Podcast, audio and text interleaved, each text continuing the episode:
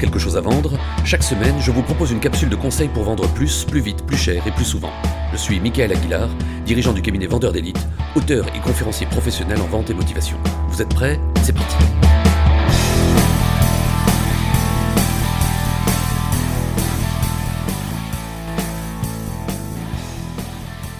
Il y a quelques années, alors que je vendais les services de mon cabinet de formation, je me retrouve face à la directrice formation d'un grand groupe industriel.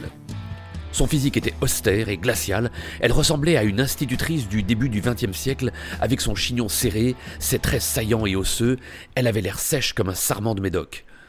À un moment, je lui pose la question suivante. Vous rencontrez des dizaines d'organismes de formation et j'imagine que tous vous disent qu'ils sont les meilleurs, qu'ils ont tous une belle plaquette, un beau site internet et de belles références. J'aimerais vous demander, si vous me le permettez, qu'est-ce qui fait qu'une personne comme vous choisit de travailler avec un organisme plutôt qu'un autre? Comment décidez-vous de sélectionner un prestataire lorsque tous se ressemblent et proposent un service de qualité? Qu'est-ce qui fait la différence à vos yeux? Et là, contre toute attente, elle me répond Je sélectionnerai l'interlocuteur sur son humour. J'adore qu'on me fasse rire. J'étais stupéfait, car je m'attendais à n'importe quelle réponse, sauf celle-ci. Elle me précisa ensuite qu'en effet, les offres étaient devenues tellement standardisées et que tout le monde avait exactement les mêmes arguments et donc qu'elle choisissait la personne qu'elle aurait le plus envie de voir et de revoir. Pour elle, une personne qui avait de l'humour serait forcément appréciée auprès des stagiaires et cela signifiait en outre qu'elle était à l'aise et aussi sûre d'elle-même et donc qu'elle devait proposer d'excellentes formations pour être aussi détendue.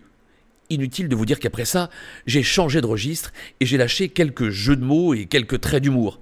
Je me souviens même lui avoir dit, ce qui l'avait fait un peu rire, euh, donc, si je continue notre entretien avec une histoire de Toto, j'augmente mes chances d'être retenu. Elle avait pouffé à ce moment-là. Ça n'a l'air de rien, mais lorsque vous rencontrez un décideur ou un acheteur, les questions du type vous qui rencontrez des centaines d'acteurs de la profession, qu'est-ce qui fait qu'une personne comme vous choisit de retenir un fournisseur plutôt qu'un autre?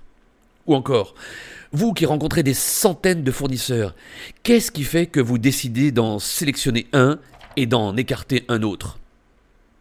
Ces questions sont extrêmement efficaces car non seulement elles valorisent votre interlocuteur en lui démontrant que vous êtes soucieux de connaître les qualités qu'il valorise, mais surtout, surtout, ces questions vous renseignent sur ce que votre interlocuteur valorise et que vous devez absolument prendre en compte lors de votre pitch de vente comme dans votre proposition commerciale.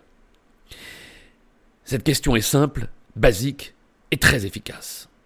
Et vous qui m'écoutez en ce moment, qu'est-ce qui fait que quelqu'un comme vous choisisse d'écouter un podcast et de vous y abonner? Qu'est-ce qui vous donne envie de choisir un consultant, un coach, un formateur plutôt qu'un autre? Ah, si je pouvais entendre votre réponse, je suis certain qu'elle m'en apprendrait beaucoup sur vos critères de choix. A très vite